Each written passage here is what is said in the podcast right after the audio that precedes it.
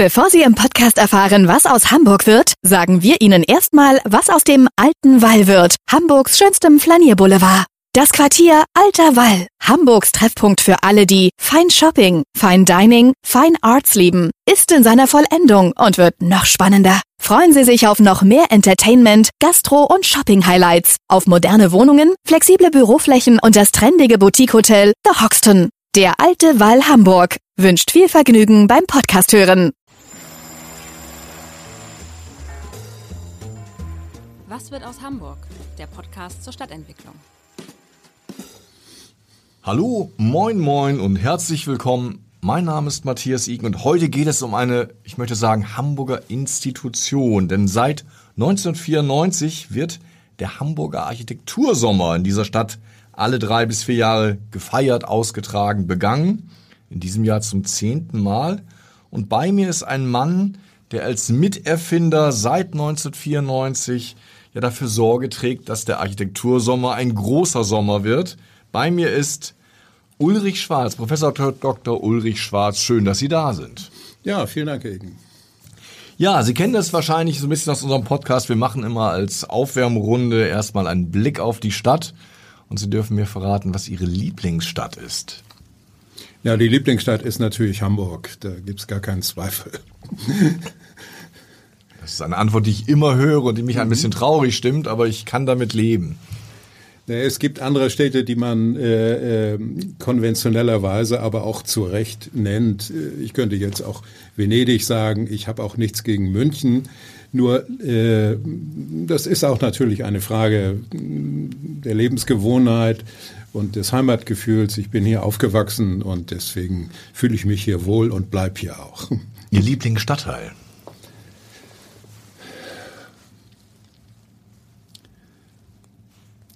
Ich bin im Unterschied zu vielen anderen sehr gern auch in der Innenstadt. Die Innenstadt gehört nicht zu den beliebtesten äh, Plätzen in der Stadt, gerade jetzt aufgrund der aktuellen Entwicklung. Viele Läden schließen und äh, weniger leben angeblich und so weiter.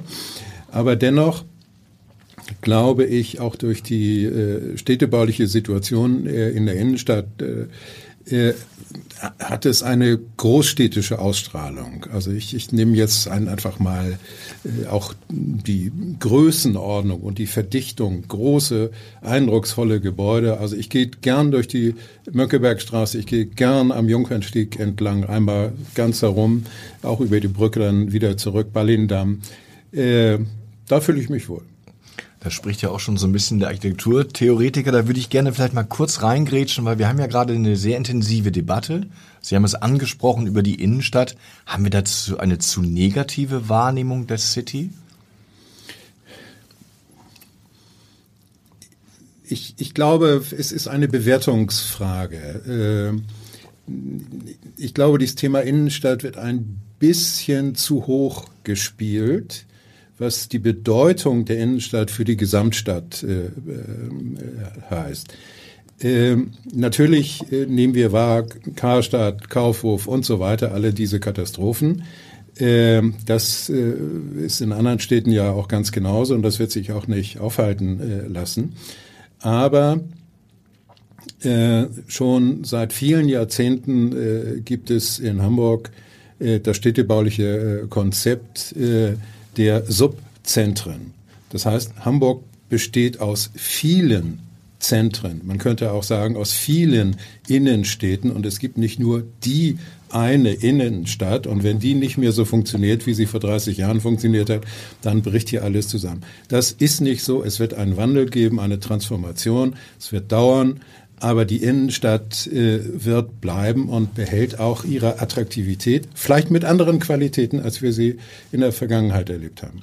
Gibt es einen Lieblingsort, einen Lieblingsplatz in der Stadt, wo Sie sagen, hier ist Hamburg besonders gelungen?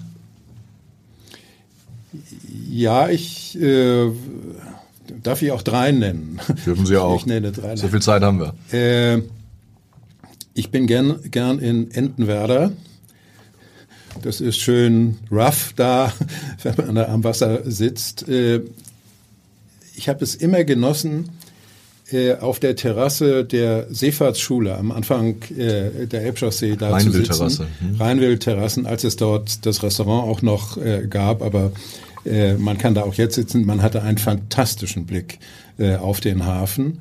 Und der dritte Ort ist sozusagen oben vom Sülberg der Blick auf die Elbe äh, äh Fluss äh, abwärts gigantisch. Ein Lieblingsgebäude haben Sie auch in der Stadt? Eigentlich nicht. Keines. Es gibt Oder so, ganz so, viele.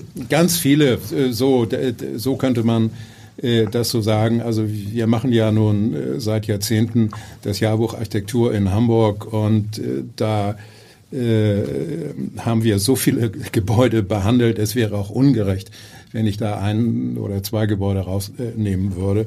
Also natürlich auch ganz traditionell, also das alte Kontorhausviertel ist äh, nach wie vor sehr beeindruckend und äh, ich finde es, sage ich auch mal ganz offen, keine gute Entscheidung, dass die Cityhöfe äh, abgebrochen worden sind und nun diese gigantische Mauer da entsteht äh, und den Blick äh, jedenfalls von bestimmten Richtungen auf das Kontorhausviertel einfach zustellt. Ich, ich glaube, das ist ein städtebaulicher Fehler gewesen.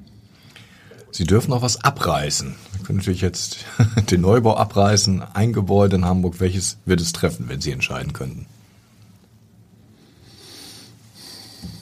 Ja.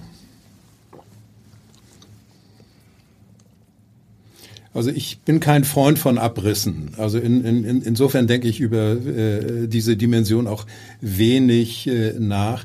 Wir leben ja in einer Zeit, wo wir äh, den äh, Gebäudebestand wieder sehr wertschätzen, auch aus klimapolitischen äh, Gründen. Das muss ich hier nicht äh, erläutern. Und insofern äh, möchte ich mich jetzt nicht hier als Abrisstäter outen, sondern eher sagen, also äh, wo immer es geht, den Bestand erhalten, umbauen, umnutzen, das sind die Aufgaben von heute. Ja, das ist eigentlich die perfekte Überleitung auch zu unserem Thema, das wir heute haben. Es geht um den Architektursommer und da habe ich gesehen, gibt es ja auch Veranstaltungen, die sich sehr intensiv mit dem Erhalt auseinandersetzen. Sie haben ja 1994 diese ja, Idee mitgehabt, den Sommer mit begründet. Wie kam das damals? Sitzt man da irgendwie zusammen beim Bier und hat plötzlich die Idee, wir müssen mal Architektur in die Stadt tragen? Also beim Bier war das nicht. Es war schon, äh, äh, wie soll ich sagen, eine ziemlich einsame Entscheidung äh, von äh, mir und zwar vor folgendem Hintergrund. Mm, ich habe ja schon in den 80er Jahren als Geschäftsführer der Architektenkammer begonnen und äh, viele Veranstaltungen auch hier durchgeführt. Und äh, irgendwann fällt einem auf, man kann die tollsten Leute aus New York, aus London, aus Paris einladen und man hat volle Seele mit 500, 600 äh, Personen. Das funktionierte damals jedenfalls. Aber es ist immer die In-Group. Es sind es ist die Szene, es sind die Architekten, es sind die Leute, die etwas mit Bauen und Stadtentwicklung zu tun haben. Und im Grunde kam man über den Tellerrand nicht hinaus. Wie erreiche ich die allgemeinere Öffentlichkeit und nicht nur die Fachöffentlichkeit. Das war die Ausgangsfrage überhaupt. Und äh, es war völlig klar, dass äh, die Verbände, die Kammern, äh, die waren damals schon immer sehr aktiv, aber alleine äh, über ihre Zielgruppen, die sich ja auch in den äh, Einladungsverteilern ganz schlicht äh, niederschlagen, kam man über diese Grenze nie hinaus. Äh, und deswegen war meine Grundüberlegung, wir müssen mit Institutionen, Einrichtungen, Gruppen, Akteuren zusammenarbeiten, die eigentlich nicht von Hause aus etwas mit Architektur und Stadtentwicklung, jedenfalls im professionellen Sinne, zu tun haben. Und äh, um ganz andere Kreise, äh, ein ganz anderes Publikum dann überhaupt erreichen zu können. Also auch so ein bisschen Demokratisierung des Themas Architektur und Stadtentwicklung. Ja, äh, äh, es ist ja manchmal ein bisschen elitär, diese In-Group, die Sie beschreiben, das sind die, dieselben Leute, die auf einer anderen Ebene diskutieren als äh, natürlich viele normale Bürgerinnen und Bürger? Ich, ich, ich würde das gar nicht so hierarchisieren. Das eine ist die Elite, das andere sind die normalen Leute. Das Thema Architektur und Stadtentwicklung geht alle an. Das ist sozusagen von sich aus schon demokratisch. Äh, und äh, man äh, muss nur ja den Kontakt schaffen, die Möglichkeiten, sich mit Themen auseinanderzusetzen. Und dann habe ich einfach Folgendes getan. Ich bin zunächst mal an die großen Kulturinstitute hier in Hamburg rangetreten, also die großen Museen und so weiter und so weiter. Und dann saßen wir an einem Tisch äh, wie hier äh, äh, mit Uwe Schnede von der Kunsthalle, damals war es äh, Stanek Felix noch von den Deichtorhallen dabei, der Direktor des Museums Hamburgische Geschichte, Altona Museum, MKG Hornborstel äh, war dabei. Das war damals noch die Zeit von Eckbert Kossack, der saß da, da mit. Also es war schon, äh, es waren schon die richtigen Personen da äh, rum. Und es hat funktioniert. Es brauchte eine gewisse Zeit um äh, diesen Partnern äh, die Grundidee zu erklären und äh, sie äh, dazu zu bringen, mitzumachen. Denn darum ging es ja. Ich äh, wollte denen die Welt nicht erklären, sondern sie sollten ja mitmachen. Und das hat gleich beim ersten Mal äh, funktioniert. Ähm, das war ein viel kleinerer Rahmen als heute. Heute haben wir ungefähr 300 Veranstaltungen. Damals hatten wir knapp über 40. Aber sozusagen im ersten Anlauf äh, war das schon beeindruckend. Und wir hatten große Veranstaltungen. Also wenn Sie daran denken, 1994, ich glaube, der Höhepunkt war die äh, äh, Fritz Schumacher Ausstellung in den Deichtorhallen, die Hartmut Frank äh, gemacht hatte. In den Deichtorhallen. Äh, es war schon eine große Sache, so anzufangen. Äh, also, ja, und dann ging es einfach weiter und immer bergauf bis heute. Wie viele Menschen erreichen Sie so in einem Sommer, kann man das sagen? Man kann es nicht ganz exakt sagen, weil äh, die meisten Veranstaltungen haben einen doch stark soll ich sagen, informellen äh, Charakter. Da werden keine Eintrittskarten verkauft, da muss man nicht durch ein Drehkreuz, wo das dann äh, gezählt äh, wird. Aber wir haben natürlich Schätzungen und äh, nach fast 30 Jahren äh, haben Sie das so ungefähr im Gefühl, wie viel das sind. Also äh, es ist überraschend. Also wenn man äh, äh, das alles mal zusammenzählt, sind auch gewisse Annahmen natürlich dabei, kommt man schon auf mehrere hunderttausend Besucher. Pro Sommer. Pro Sommer. Pro Sommer. Also es gibt sehr kleine Veranstaltungen, es gibt mittlere, es gibt sehr große Veranstaltungen. Das ist natürlich sehr unterschiedlich verteilt. Aber Sie, Sie müssen das einfach nur mathematisch mal sehen. Bei 300 Veranstaltungen, da können Sie irgendeine Zahl äh, dahinter äh, schreiben.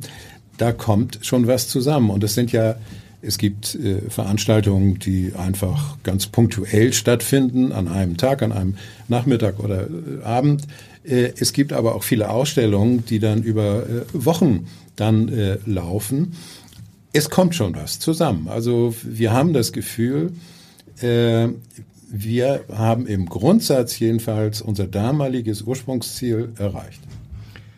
Und muss man sich qualifizieren, dass man aufgenommen wird in dieses Programmheft, was ja, muss man sagen, von Sommer zu Sommer dicker wird? Jetzt sind es ja fast 300 Veranstaltungen. Gibt es da also am Ende eine Jury, die auch sagt, nee, passt nicht so rein? Oder ist man relativ großzügig und nimmt mit, was dabei sein will?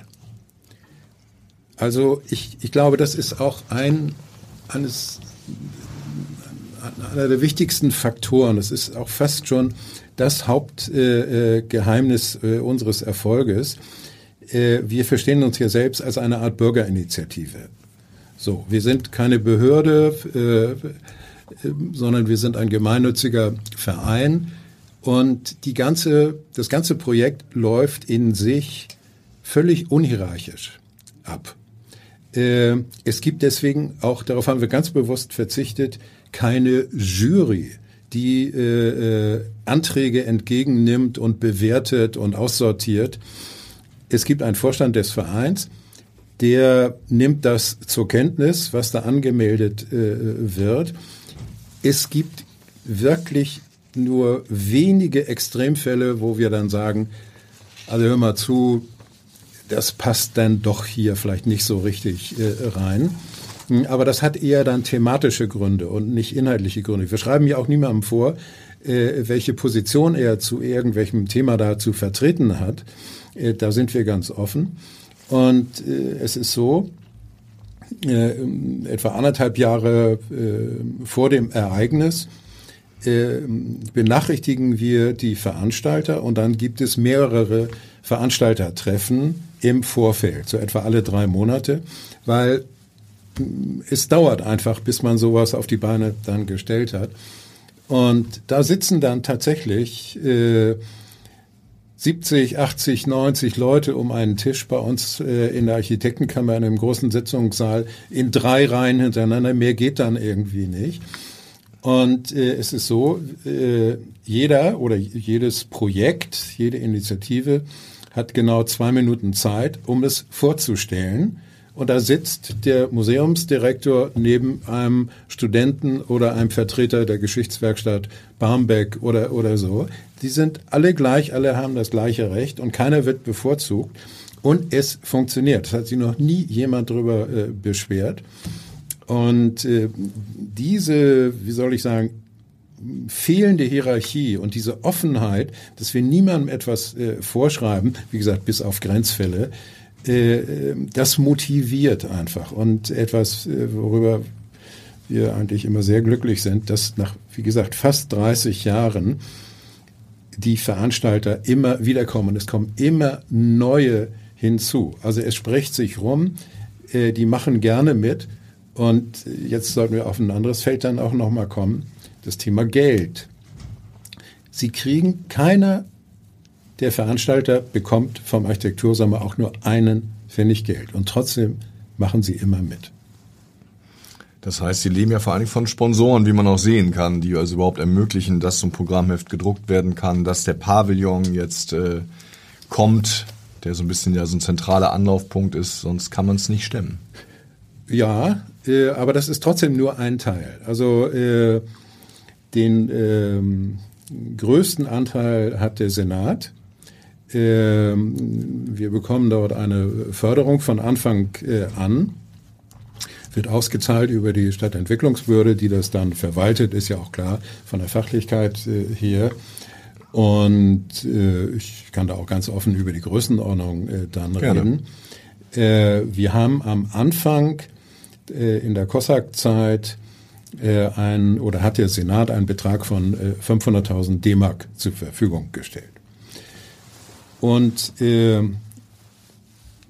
die Zeitläufe ändern sich. Das wurde dann auch mal weniger, wurde reduziert auf 300. Und äh, jetzt äh, für diesen Architektursommer haben wir eine sehr, sehr gute Unterstützung durch Frau Stapelfeld dann bekommen, die das Ganze sozusagen wieder auf den Ursprungsbetrag äh, hochgehieft hat. Also wir bekommen jetzt äh, 250.000 äh, Euro äh, vom Senat. Gut, wenn man die Inflation rausrechnet, dann ist es. Ja, und dann kommen natürlich äh, sogenannte Sponsoren dazu. Ähm, die, der Infopavillon, der ist äh, voll gesponsert äh, von äh, einer Firma, die das für uns praktisch äh, umsonst dort hinstellt. Das war gar nicht so äh, das Problem. Das ist äh, eine Erfahrung, die man in vielen Bereichen macht. Es ist leichter, von, von jemandem oder einer Firma 100.000 zu bekommen als 5.000. So, ne? Und das größte Problem war dem Infopavillon vor langer Zeit, vielleicht erinnern Sie, das hatten wir an der Alster ja, diese, mhm. dieses bunte Hüttendorf, sage ich mal, schräg gegenüber von der Kunsthalle. Das ist uns äh, in den Folgejahren nicht mehr gelungen, das Problem war einfach die Genehmigung durch den jeweiligen Bezirk. Nicht das Geld. Es war so. Und äh, jetzt hier mit Hafen City, Hafen City GmbH hat uns sehr, sehr geholfen dabei. Jetzt nochmal schönen Dank äh, dafür. Ähm, trotzdem nochmal zu dem Geld. Das ist äh, nur Overhead-Geld. Davon fließt wirklich kein Pfennig in irgendeine Art von Veranstaltung jeder Veranstalter muss sein Ding selber finanzieren, organisieren und alles Mögliche. Wir machen die Gesamtkoordination. Wir machen die Werbung, wir stellen das Programm da. Da muss man bei dran, quasi 300 Leuten gibt's viel zu koordinieren, können Sie sich ja. dann vorstellen. Und das äh, kriegt man nicht in 14 Tagen hin. Und es gibt auch ein kleines Team, das sich darum kümmert und da muss man wirklich schon anderthalb Jahre vorher dann äh, damit anfangen. Und das Team ist auch ehrenamtlich engagiert? Nein. Äh, es gibt, das ist wichtig äh, zu wissen, äh, beim Architektursommer überhaupt niemanden, der fest angestellt ist. Es gibt immer äh, in dieser äh, Aktivitätszeit äh, ein Team, das kriegt äh, Zeitverträge und das sind aber auch gar, gar nicht Ganztagsverträge. Das wird aus dieser staatlichen Förderung dann bezahlt. Das sind keine Riesenbeträge.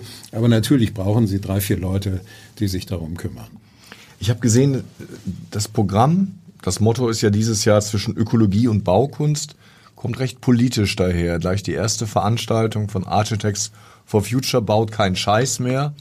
Ja, Illustriert dann ausgerechnet auch noch mit dem äh, Krankenhaus von Kallmorgen, mit dem AK Altona. Das ist schon so ein bisschen Statement, oder?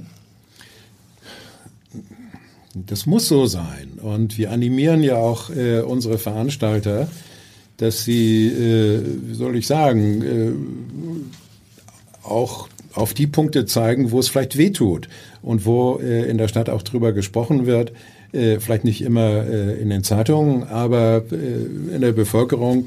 Das äh, sehen Sie ja an Ihrer eigenen Berichterstattung täglich und an der der Kollegen. Äh, in jedem Stadtteil gibt es so Ecken und Punkte und Projekte, da regen sich die Leute furchtbar drüber auf. Das steht dann mal für zwei Tage in der Zeitung und dann ist erstmal wieder Ruhe im Karton. Also wir animieren äh, unsere äh, Partner wirklich, greift auch Konflikte auf. Und äh, da muss man gar nicht so viel tun, das kommt schon ganz von alleine. Das Thema, würde ich sagen, der Wahrnehmung ist ja ein, ein Thema geworden, also Architektur, Stadtentwicklung, was, was heute fast mehr Reaktionen hervorruft als so vor 10, 15 Jahren. Ist das eine Wahrnehmung, die Sie auch haben, dass es also so ein Thema geworden ist, was die Menschen mehr packt, als es vielleicht von einer gewissen Zeit war? Oder ist das von uns eine Wahrnehmung, die Sie nicht teilen? In der Tendenz würde ich das äh, schon teilen. Ähm, das hat nun ursächlich nichts mit äh, Architektursommer oder sonstigen Aktivitäten auf dem Feld äh, so zu tun, sondern das liegt in der Natur der Sache. Äh, denken Sie doch nur an die Debatten, die wir jetzt heute führen, die auch durch die objektive Entwicklung, Klima und so weiter angestoßen ist. Alleine die Diskussion über Energie- und CO2-Einsparung im Gebäudebestand, das schlägt solche Wellen und äh, praktisch jeder einzelne Bürger ist auf seine Art davon äh, betroffen. Äh, und äh, das schwappt dann äh, so über. Es geht dann nicht nur äh, um die Gasheizung und die Wärmepumpe, sondern ich, ich glaube, äh, die Wahrnehmung des äh, äh, Lebensumfeldes äh, in, in jeder Dimension äh, ist schärfer geworden, weil es auch, wie soll ich sagen, der, das ist der Problemstand. Die Probleme werden nicht weniger, sondern eher mehr.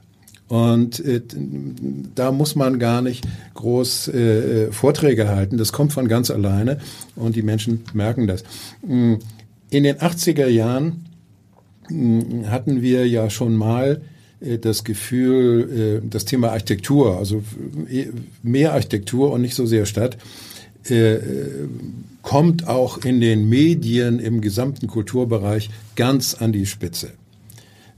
Ich erinnere, Ihr Kollege Michael Mönninger damals bei der FAZ war neben Manfred Sack der am meisten wahrgenommene Architekturkritiker in der Zeit. Und der hat immer so freche Thesen verbreitet, gemeint, Architektur ist das kulturelle Leitmedium gewesen. Den Eindruck konnte man nur eine kurze Zeit äh, dann haben. Äh, und jetzt in den Medien, in den Redaktionen, äh, gut, sie machen eine Tageszeitung in einer Stadt, aber in den äh, überregionalen Medien ähm, geht es äh, mit dem Thema Architektur eher zurück Und das kann man auch äh, personell festmachen. Die Zahl der festangestellten Leute, die sich, Redakteure, die sich mit Architektur oder Stadt... Gilt das, aber für alle Bereiche. Das gilt vielleicht für alle Bereiche, aber auch für, für diesen Bereich. Äh, also das ist vielleicht ein bisschen gegenläufig, jedenfalls in den überregionalen Medien äh, geht das Thema eher ein bisschen äh, zurück. Auf der äh, objektiven gesellschaftlichen Ebene wird es aber schärfer und auch anders wahrgenommen, offener, klarer wahrgenommen und es werden auch, wie soll ich sagen, wahrgenommen, dass es äh, auch zu Zielkonflikten kommt. Denken Sie mal, Sie fragten nach Abriss und, und so. Es wird heute anders darüber diskutiert als noch, sagen wir mal, vor 20 Jahren. Da ist doch kann doch weg einfach. Also noch vor zehn Jahren haben wir Bilder gemacht, wo sich Politiker an die Abrissbagger gesetzt haben und ganz stolz darauf waren, dass sie da ein bisschen an den Knöpfen rumspielen durften. Würde heute keiner mehr machen. Ja, und äh, am schlimmsten war es ja in den äh, 60er Jahren. Äh, da äh, hat ja, äh, gab es immer mh, das Wort auch propagiert durch die neue Heimat, aber auch andere Akteure. Äh, da wurden ganze Stadtviertel äh, saniert das war natürlich eine reine Verschleierung. Unter Sanierung verstand man den Totalabriss. Ne? Die Zeiten sind zum Glück lange vorbei. Ja, können wir fast eine Brücke schlagen, weil ich habe gesehen, äh, eine der großen ähm, Veranstaltungen in diesem reichen Programm ist ja zum Beispiel auch ein Symposium zum Wirken von Herrn Hebebrand, ne, der natürlich ja. auch für diese Sanierung ein bisschen stand. Ja, äh, insbesondere müsste man da an äh, Neu-Altona äh, denken. Hebelbrand ist auch oder in seiner Zeit verantwortlich für die City Nord dann äh, gewesen und äh, andere Dinge dann auch. Hebebrand war bis 1964 Oberbaudirektor, von 1952 bis 1964. Und äh, Hebebrand äh, brachte äh, bestimmte Konzepte des modernen Städtebaus mit nach Hamburg äh, nämlich äh, Zeilenbau mit äh, viel Grünfläche dazwischen. Was, in, in was damals ja auch State of the Art war. Es war ja, ja weil äh, fast. die Argumentation äh, ging immer so, man hatte auch eine Negativfolie, die sich immer noch äh, auf das äh, späte 19. Jahrhundert, vor allen Dingen in Berlin, aber auch in Hamburg, äh, äh, richtete. Selbst die Neue Heimat hat noch in den 70er Jahren solche Filme äh, äh, Horrorfilme gezeigt, wie das da in manchen Elendsvierteln hier in Hamburg da zuging. Und dann kam die, die Gründerzeitgebiete, wo heute alle wohnen. Schöne wollen. neue äh, äh, Welt. Und äh, so. Ja, natürlich. Also Hebebrand war aber nicht der einzige, äh, das äh, muss man so sehen. Das war auch im Städtebau gibt es Wellen und Moden. Denkmoden, das muss man so sehen. Hebebrand war jemand, es, äh, zu der Zeit um 1960 entstand ja auch äh, eine andere städtebauliche Doktrin, Urbanität durch Dichte. Da haben wir in Hamburg ja auch einige Großsiedlungen in der Zeit dann äh, erleben dürfen. Und das war natürlich das Gegenmodell gegen das, was Hebelbrand äh, wollte. Äh, denken Sie mal, also heute wird da ja ganz viel verändert, aber wenn Sie alte Luftfotos auch von der äh, City Nord sich ansehen, das sind Solitäre, und dazwischen ist eigentlich nichts und so. Ne? Das äh, kann man, hätte man damals schon diskutieren können, ob das irgendwas mit Stadt zu tun hat. Äh, er war ja auch noch ein Anhänger des alten Funktionalismus, die Trennung der Funktion von Arbeiten und Wohnen und Verkehr schön weit auseinander, damit sich das nichts äh, tut. Aber es führt äh, nicht unbedingt zur Stadt dann. Und das ist auch in äh, Neu-Altona das sieht man heute ja auch äh, ganz äh, anders. Und äh, ein kleines Beispiel, äh, die Esplanade, wo jetzt die drei Hochhäuser stehen, also vorher waren es ja nur, nur zwei. Wie sind damals die beiden Hochhäuser da überhaupt hingekommen? Denn Sie wissen, wie die. Ich kenne die Bilder, wie es vorher aussah. Ja, also sozusagen. Es war nicht der Krieg, der sie zerstört hat. Genau, das ist es. Aber Hebebrand und äh, sein damaliger Denkmalschutzleiter äh, Günther Grundmann, Vater von dem späteren Architekten Grundmann, die haben einfach wieder besseres Wissen äh, behauptet, es gäbe da so starke Kriegsschäden, man könnte die Gebäude nicht erhalten. Das war die reine Lüge, äh, weil es musste was Modernes dahin. Nicht? Solitäre mit viel Raum äh, dazwischen. Äh, und das ist nur so ein extremes Beispiel, äh, wie weit man damals auch gegangen ist äh, mit seinen städtebaulichen architektonischen Eingriffen. Und ohne große Debatte. Mit, ja, ja. ja. Mhm. Mit dem Architektursommer haben wir ja, ja große das, das hätten wir damals verändert, hätten wir den schon gehabt. Wenn Sie jetzt auf die Veranstaltung schauen, gibt es da so ein paar Highlights, wo Sie sagen, das ist was, wo kein Hamburger dran vorbeikommt, ohne dass man jetzt die anderen Veranstaltungen damit klein machen möchte?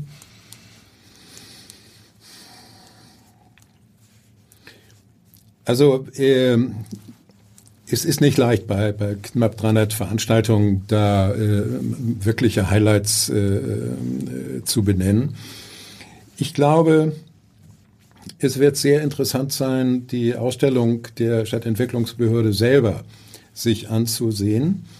Denn ähm, unser jetziger Oberbaudrucker Höhing ähm, will versuchen, sozusagen eine Art Leistungsschau der letzten fünf oder sechs Jahre äh, zu zeigen. Vor allen Dingen anhand von Wettbewerben und äh, sogenannten konkurrierenden äh, Verfahren, die nicht immer nach äh, Kammergesetzen wirkliche Wettbewerbe sind, aber das ist ein anderes äh, Thema.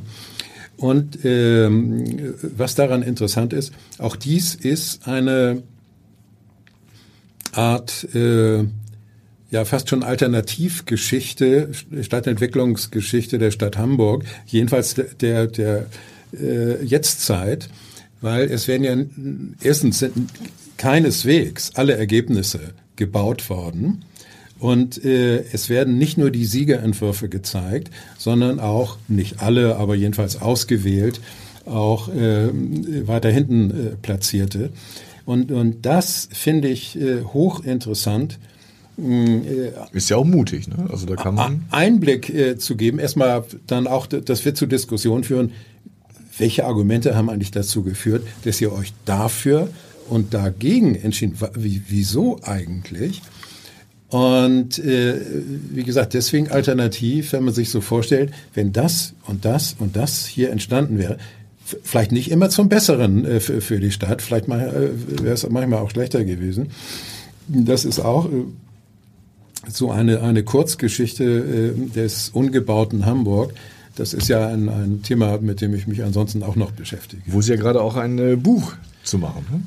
Ja, also das ruht äh, aufgrund jetzt, äh, weil meine Kapazitäten äh, im Augenblick etwas da auf den Architektursommer gerichtet sind. Aber ich hoffe, dass äh, das Buch im nächsten Jahr erscheinen äh, wird. Da gehen wir weiter zurück. Wir haben ungefähr den Zeitschnitt bei 1970 gemacht. Das kann man plus minus, also so klinisch genau kann man das nicht sagen.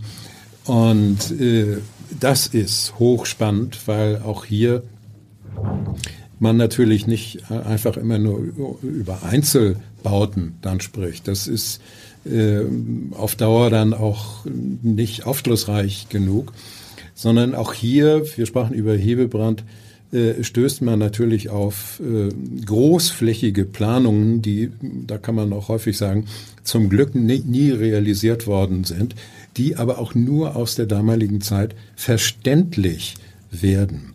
Also äh, jeder kennt dieses äh, ominöse Projekt der neuen Heimat für St. Georg.